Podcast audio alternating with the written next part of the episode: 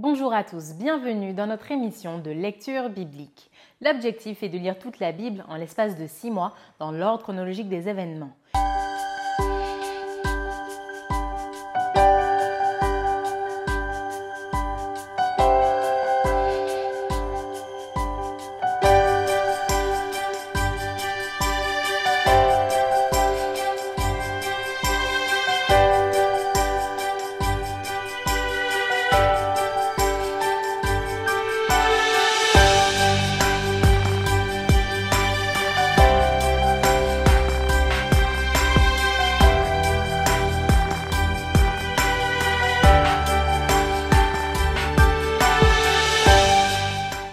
Cette émission vous est proposée par l'Église adventiste du 7e jour d'Évry. Si vous voulez suivre ce plan, vous pouvez cliquer sur le lien dans la description. N'hésitez pas à vous abonner à notre chaîne Évry Adventiste afin de recevoir toutes les nouvelles vidéos de lecture. Et n'hésitez pas à poser toutes vos questions dans les commentaires. Aujourd'hui, nous lirons le livre de Daniel du chapitre 7 à 12. Daniel chapitre 7. La première année de Belshazzar, roi de Babylone, Daniel eut un songe et des visions de son esprit pendant qu'il était sur sa couche. Ensuite, il écrivit le songe et raconta les principales choses. Daniel commença et dit Je regardais pendant ma vision nocturne, et voici les quatre vents des cieux firent irruption sur la grande mer. Et quatre grands animaux sortirent de la mer, différents l'un de l'autre. Le premier était semblable à un lion et avait des ailes d'aigle. Je regardais jusqu'au moment où ses ailes furent arrachées. Il fut enlevé de terre et mis debout sur ses pieds comme un homme, et un cœur d'homme lui fut donné. Et voici, un second animal était semblable à un ours, et se tenait sur un côté. Il avait trois côtes dans la gueule entre les dents, et on lui disait Lève-toi, mange beaucoup de chair. Après cela, je regardais, et voici un autre était semblable à un léopard, et avait sur le dos quatre ailes comme un oiseau. Cet animal avait quatre têtes et la domination lui fut donnée. Après cela, je regardais pendant mes visions nocturnes, et voici, il y avait un quatrième animal terrible, épouvantable et extraordinairement fort. Il avait de grandes dents de fer, il mangeait, brisait, et il foulait aux pieds ce qui restait. Il était différent de tous les animaux précédents, et il avait dix cornes. Je considérais les cornes, et voici une autre petite corne sortie du milieu d'elle. Et trois des premières cornes furent arrachées devant cette corne, et voici, elle avait des yeux comme des yeux d'homme, et une bouche qui parlait avec arrogance. Je regardais pendant que l'on plaçait des trônes, et l'ancien des jours s'assit. Son vêtement était blanc comme la neige, et les cheveux de sa tête étaient comme de la laine pure. Son trône était comme des flammes de feu, et les roues comme un feu ardent. Un fleuve de feu coulait et sortait de devant lui. Mille milliers le servaient et dix mille millions se tenaient en sa présence. Les juges s'assirent et les livres furent ouverts. Je regardais alors à cause des paroles arrogantes que prononçait la corne, et tandis que je regardais l'animal fut tué et son corps fut anéanti, livré au feu pour être brûlé. Les autres animaux furent dépouillés de leur puissance, mais une prolongation de vie leur fut accordée jusqu'à un certain temps. Je regardais pendant mes visions nocturnes, et voici sur les nuées des cieux arriva quelqu'un de semblable à un fils de l'homme. Il s'avança vers l'ancien des jours, et on le fit approcher de lui. On lui donna la domination, la gloire et le règne, et tous les peuples, les nations et les hommes de toutes langues le servirent. Sa domination est une domination éternelle qui ne passera point et son règne ne sera jamais détruit. Moi, Daniel, j'eus l'esprit troublé au-dedans de moi et les visions de ma tête m'effrayèrent. Je m'approchai de l'un de ceux qui étaient là et je lui demandai ce qu'il y avait de vrai dans toutes ces choses. Il me le dit et m'en donna l'explication. Ces quatre grands animaux, ce sont quatre rois qui s'élèveront de la terre. Mais les saints du Très-Haut recevront le royaume et ils posséderont le royaume éternellement, d'éternité en éternité.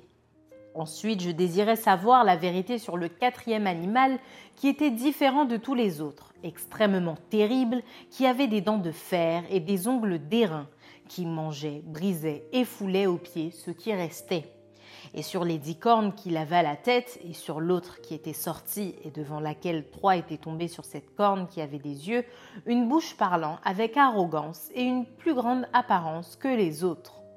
Je vis cette corne faire la guerre aux saints et l'emporter sur eux. jusqu'au moment où l'Ancien des jours vint donner droit au sein du Très-Haut, et le temps arriva où les saints furent en possession du royaume. Il me parla ainsi. Le quatrième animal, c'est un quatrième royaume qui existera sur la terre, différent de tous les royaumes et qui dévorera toute la terre, la foulera et la brisera. Les dix cornes, ce sont dix rois qui s'élèveront de ce royaume. Un autre s'élèvera après eux, il sera différent des premiers, et il abaissera trois rois. Il prononcera des paroles contre le Très-Haut, il opprimera les saints du Très-Haut, et il espérera changer les temps et la loi. Et les saints seront livrés entre ses mains pendant un temps, des temps, et la moitié d'un temps. Puis viendra le jugement, et on lui ôtera sa domination qui sera détruite et anéantie pour jamais. Le règne, la domination et la grandeur de tous les royaumes qui sont sous les cieux seront donnés au peuple des saints du Très-Haut. Son règne est un règne éternel et tous les dominateurs le serviront et lui obéiront. Ici finirent les paroles. Moi, Daniel, je fus extrêmement troublé par mes pensées, je changeais de couleur et je conservais ces paroles dans mon cœur. Daniel chapitre 8 la troisième année du règne du roi Nebuchadnezzar, moi, Daniel, j'eus une vision outre celle que j'avais eue précédemment. Lorsque j'eus cette vision, il me sembla que j'étais à Suse, la capitale dans la province des Lames, et pendant ma vision, je me trouvais près du fleuve d'Ulaï.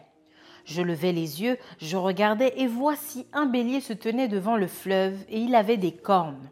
Ses cornes étaient hautes, mais l'une était plus haute que l'autre, et elle s'éleva la dernière. Je vis le bélier qui frappait de ses cornes à l'Occident, au septentrion et au Midi.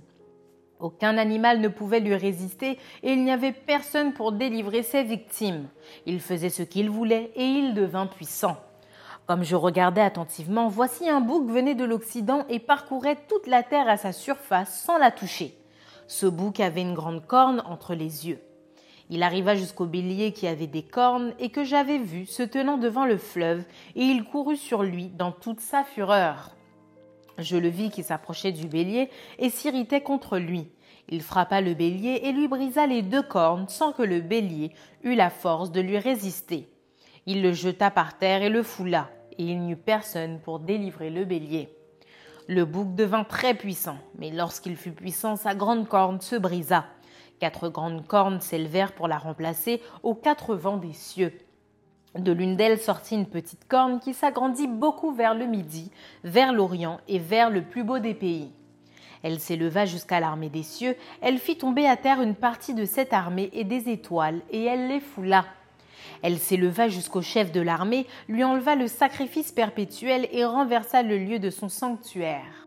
L'armée fut livrée avec le sacrifice perpétuel à cause du péché.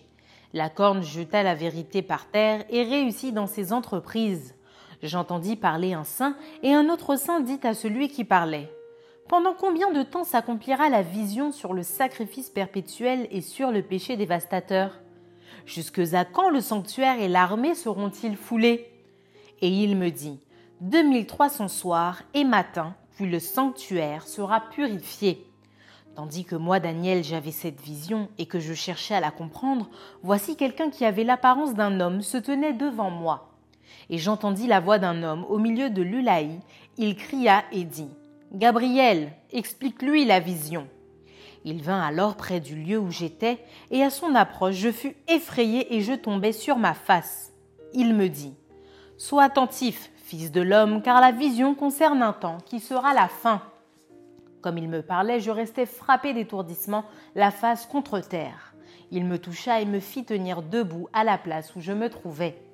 Puis il me dit Je vais t'apprendre ce qui arrivera au terme de la colère, car il y a un temps marqué pour la fin.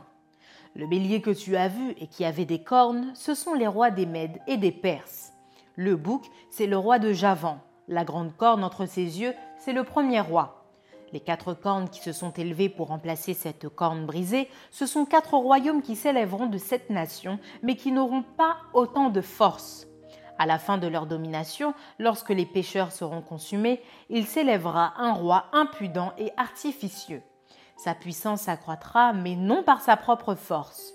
Il fera d'incroyables ravages, il réussira dans ses entreprises, il détruira les puissants et le peuple des saints. À cause de sa prospérité et du succès de ses ruses, il aura de l'arrogance dans le cœur. Il fera périr beaucoup d'hommes qui vivaient paisiblement et il s'élèvera contre le chef des chefs, mais il sera brisé sans l'effort d'aucune main. Et la vision des soirs et des matins dont il s'agit est véritable. Pour toi, tiens secrète cette vision, car elle se rapporte à des temps éloignés. Moi, Daniel, je fus plusieurs jours languissant et malade. Puis je me levai et je m'occupais des affaires du roi. J'étais étonné de la vision et personne n'en eut connaissance. Daniel chapitre 9 La première année de Darius, fils d'Acérus, de la race des Mèdes, lequel était devenu roi du royaume des Chaldéens, la première année de son règne, moi Daniel, je vis par les livres qu'il devait s'écouler soixante-dix ans pour les ruines de Jérusalem, d'après le nombre des années dont l'Éternel avait parlé à Jérémie, le prophète.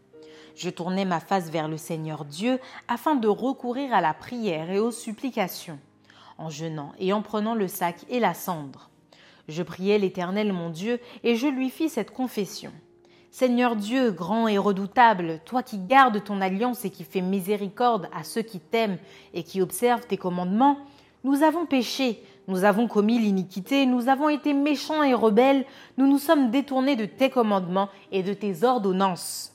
Nous n'avons pas écouté tes serviteurs, les prophètes, qui ont parlé en ton nom à nos rois, à nos chefs, à nos pères et à tout le peuple du pays. À toi, Seigneur, est la justice et à nous la confusion de face en ce jour aux hommes de Juda, aux habitants de Jérusalem et à tout Israël, à ceux qui sont près et à ceux qui sont loin, dans tous les pays où tu les as chassés, à cause des infidélités dont ils se sont rendus coupables envers toi. Seigneur, à nous la confusion de face, à nos rois, à nos chefs et à nos pères, parce que nous avons péché contre toi. Auprès du Seigneur notre Dieu, la miséricorde et le pardon, car nous avons été rebelles envers lui. Nous n'avons pas écouté la voix de l'Éternel notre Dieu pour suivre ses lois qu'il avait mises devant nous par ses serviteurs, les prophètes.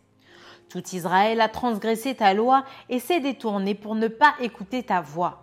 Alors se sont répandues sur nous les malédictions et les imprécations qui sont écrites dans la loi de Moïse, serviteur de Dieu, parce que nous avons péché contre Dieu. Il a accompli les paroles qu'il avait prononcées contre nous et contre nos chefs qui nous ont gouvernés. Il a fait venir sur nous une grande calamité. Il n'en est jamais arrivé sous le ciel entier une semblable à celle qui est arrivée à Jérusalem. Comme cela est écrit dans la loi de Moïse, toute cette calamité est venue sur nous et nous n'avons pas imploré l'Éternel notre Dieu. Nous ne sommes pas détournés de nos iniquités, nous n'avons pas été attentifs à ta vérité. L'Éternel a veillé sur cette calamité et l'a fait venir sur nous, car l'Éternel, notre Dieu, est juste dans toutes les choses qu'il a faites, mais nous n'avons pas écouté sa voix.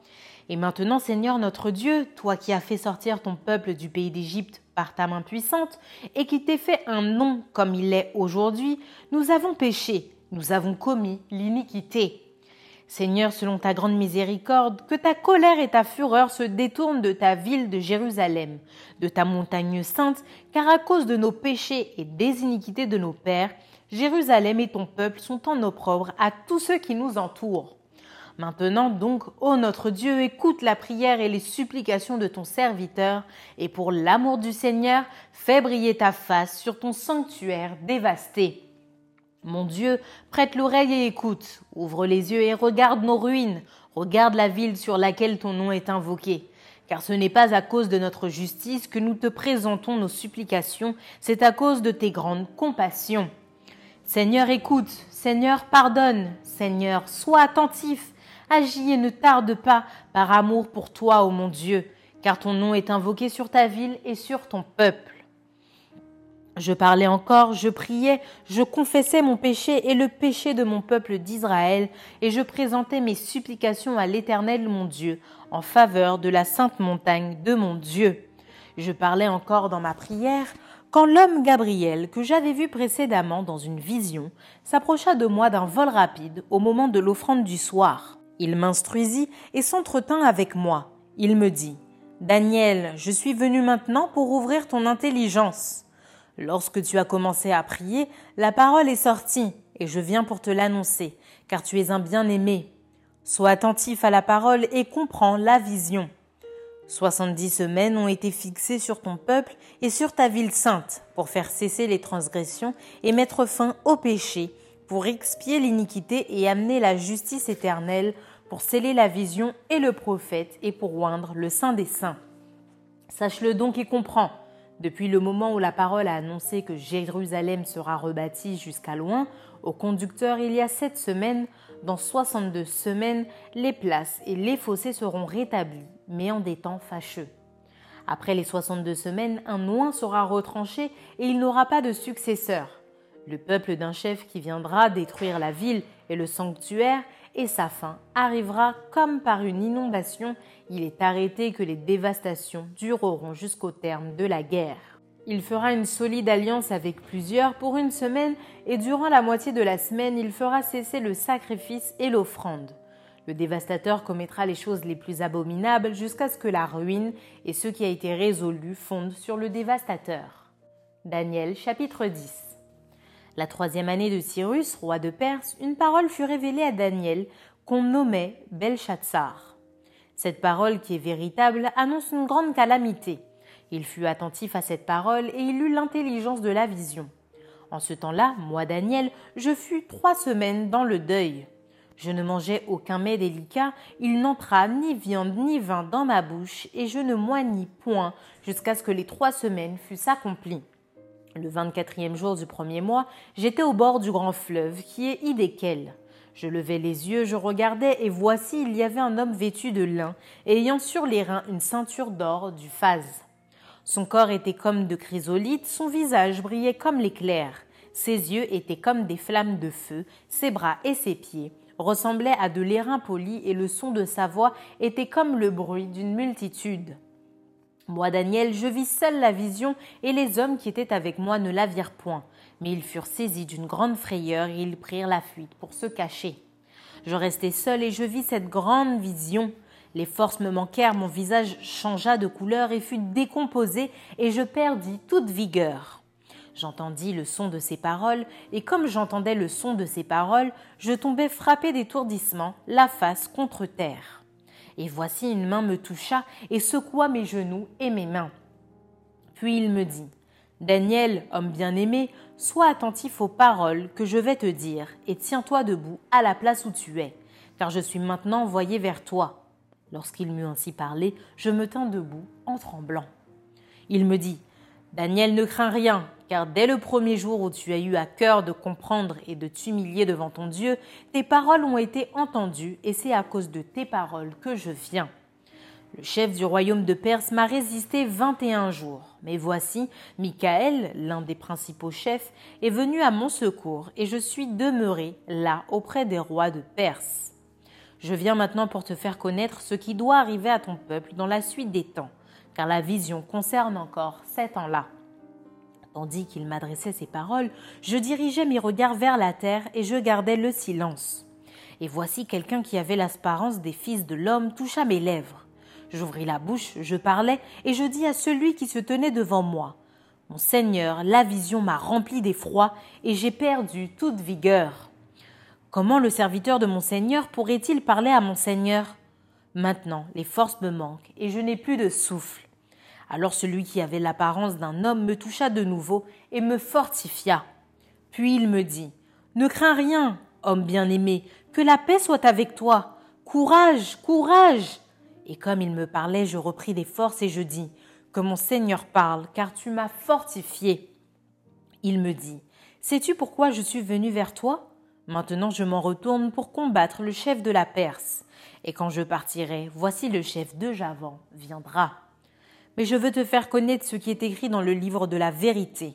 Personne ne m'aide contre cela, excepté Michael, votre chef. Daniel, chapitre 11. Et moi, la première année de Darius, le Mède, j'étais auprès de lui pour l'aider et le soutenir. Maintenant, je vais te faire connaître la vérité. Voici, il y aura encore trois rois en Perse. Le quatrième amassera plus de richesses que tous les autres, et quand il sera puissant par ses richesses, il soulèvera tout contre le royaume de Javan. Mais il s'élèvera un vaillant roi qui dominera avec une grande puissance et fera ce qu'il voudra. Et lorsqu'il sera élevé, son royaume se brisera et sera divisé vers les quatre vents des cieux. Il n'appartiendra pas à ses descendants et il ne sera pas aussi puissant qu'il était, car il sera déchiré et il passera à d'autres qu'à eux. Le roi du Midi deviendra fort, mais un de ses chefs sera plus fort que lui et dominera. Sa domination sera puissante. Au bout de quelques années, ils s'allieront et la fille du roi du Midi viendra vers le roi du Septentrion pour rétablir la concorde mais elle ne conservera pas la force de son bras, et il ne résistera pas, ni lui, ni son bras. Elle sera livrée avec ceux qui l'auront amenée, avec son père et avec celui qui aura été son soutien dans ce temps-là. Un rejeton de ses racines s'élèvera à sa place. Il viendra à l'armée, il entrera dans les forteresses du roi du septentrion, il en disposera à son gré, et il se rendra puissant. Il enlèvera même et transportera en Égypte leurs dieux et leurs images de fonte et leurs objets précieux d'argent et d'or. Puis il restera quelques années éloigné du roi du septentrion.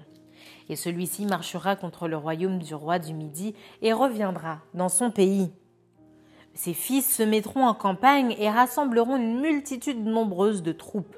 L'un d'eux s'avancera, se répandra comme un torrent, débordera puis reviendra et ils pousseront les hostilités jusqu'à la forteresse du roi du Midi. Le roi du Midi s'irritera, il sortira et attaquera le roi du Septentrion. Il soulèvera une grande multitude, et les troupes du roi du Septentrion seront livrées entre ses mains.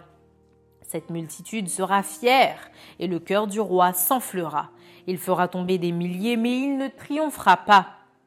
Car le roi du Septentrion reviendra et rassemblera une multitude plus nombreuse que la première.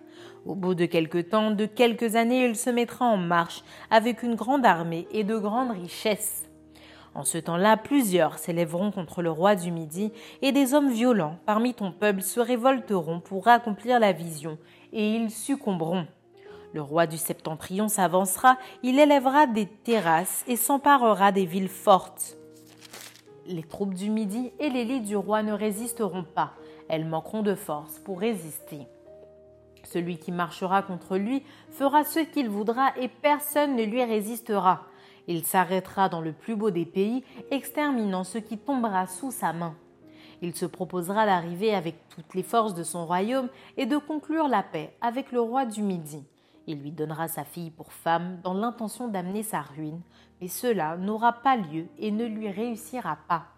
Il tournera ses vues du côté des îles et il en prendra plusieurs mais un chef mettra fin à l'opprobre qu'il voulait lui attirer et le fera retomber sur lui. Il se dirigera ensuite vers les forteresses de son pays et il chancellera, il tombera et on ne le trouvera plus.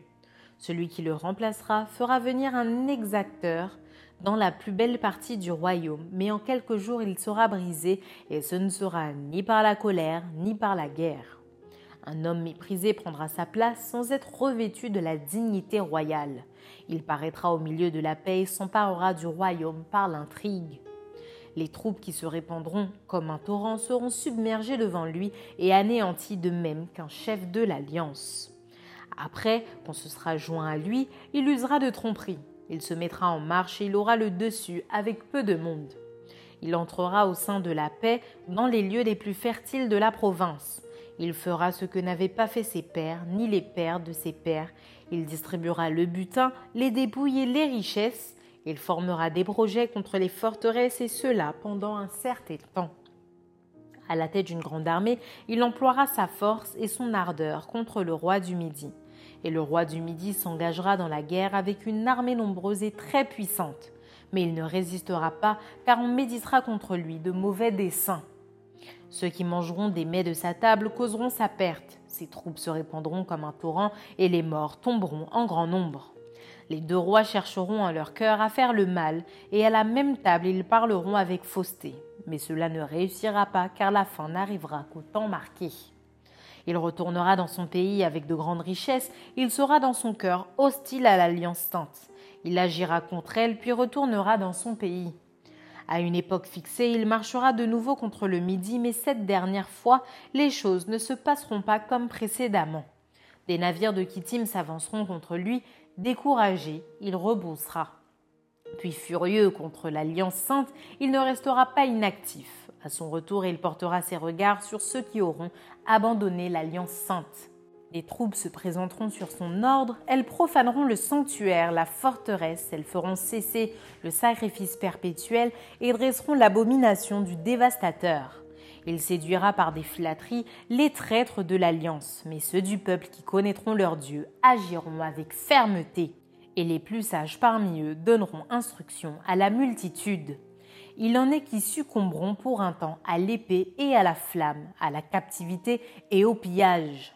Dans le temps où ils succomberont, ils seront un peu secourus et plusieurs se joindront à eux par hypocrisie. Quelques-uns des hommes sages succomberont afin qu'ils soient épurés, purifiés et blanchis jusqu'au temps de la fin, car elle n'arrivera qu'au temps marqué. Le roi fera ce qu'il voudra, il s'élèvera, il se glorifiera au-dessus de tous les dieux, et il dira des choses incroyables contre le Dieu des dieux. Il prospérera jusqu'à ce que la colère soit consommée, car ce qui est arrêté s'accomplira. Il n'aura égard ni au Dieu de ses pères, ni à la divinité qui fait les délices des femmes. Il n'aura égard à aucun Dieu, car il se glorifiera au-dessus de tous. Toutefois, il honorera le Dieu des forteresses sur son piédestal. À ce Dieu que ne connaissaient pas ses pères. Il rendra des hommages avec de l'or et de l'argent, avec des pierres précieuses et des objets de prix. C'est avec le Dieu étranger qu'il agira contre les lieux fortifiés. Il comblera d'honneur ceux qui le reconnaîtront, il les fera dominer sur plusieurs, il leur distribuera des terres pour récompense. Au temps de la fin, le roi du Midi se heurtera contre lui. Et le roi du Septentrion fondra sur lui comme une tempête avec des chars et des cavaliers et avec de nombreux navires. Il s'avancera dans les terres, se répandra comme un torrent et débordera. Il entrera dans le plus beau des pays, et plusieurs succomberont. Mais Édom, Moab et les principaux des enfants d'Amon seront délivrés de sa main. Il étendra sa main sur divers pays, et le pays d'Égypte n'échappera point. Il se rendra maître des trésors d'or et d'argent et de toutes les choses précieuses de l'Égypte. Les Libyens et les Éthiopiens seront à sa suite. Des nouvelles de l'Orient et du Septentrion viendront l'effrayer, et il partira avec une grande fureur pour détruire et exterminer des multitudes. Il dressera les tentes de son palais entre les mers vers la glorieuse et sainte montagne, puis il arrivera à la fin sans que personne lui soit en aide. Daniel chapitre 12 en ce temps-là se lèvera Michael, le grand chef, le défenseur des enfants de ton peuple, et ce sera une époque de détresse telle qu'il n'y en a point eu de semblable depuis que les nations existent jusqu'à cette époque. En ce temps-là, ceux de ton peuple qui seront trouvés inscrits dans le livre seront sauvés. Plusieurs de ceux qui dorment dans la poussière de la terre se réveilleront, les uns pour la vie éternelle et les autres pour l'opprobre, pour la honte éternelle. Ceux qui auront été intelligents brilleront comme la splendeur du ciel, et ceux qui auront enseigné la justice à la multitude brilleront comme les étoiles à toujours et à perpétuité. Toi, Daniel, tiens secrète ces paroles et scelle le livre jusqu'au temps de la fin. Plusieurs alors le liront et la connaissance augmentera. Et moi, Daniel, je regardais et voici deux autres hommes se tenaient debout, l'un en déca du bord du fleuve et l'autre au-delà du bord du fleuve. L'un d'eux dit à l'homme vêtu de lin qui se tenait au-dessus des eaux du fleuve. Quand sera la fin de ces prodiges? Et j'entendis l'homme vêtu de lin qui se tenait au-dessus des eaux du fleuve. Il leva vers les cieux sa main droite et sa main gauche, et il jura par celui qui vit éternellement que ce sera dans un temps, des temps et la moitié d'un temps que toutes ces choses finiront quand la force du peuple saint sera entièrement brisée. J'entendis, mais je ne compris pas, et je dis, Mon Seigneur, quelle sera l'issue de ces choses? Il répondit, Va, Daniel, car ces paroles seront tenues secrètes et scellées jusqu'au temps de la fin. Plusieurs seront purifiés, blanchis et épurés. Les méchants feront le mal et aucun des méchants ne comprendra. Mais ceux qui auront de l'intelligence comprendront. Depuis le temps où cessera le sacrifice perpétuel et où sera dressée l'abomination du dévastateur, il y aura 1290 jours. Heureux celui qui attendra et qui arrivera jusqu'à 1335 jours. Et toi, marche vers ta fin, tu te reposeras et tu seras debout pour ton héritage à la fin des jours. Fin du livre de Daniel. Merci d'avoir partagé cette lecture avec nous. Je vous donne rendez-vous demain, si Dieu veut, pour un nouvel épisode.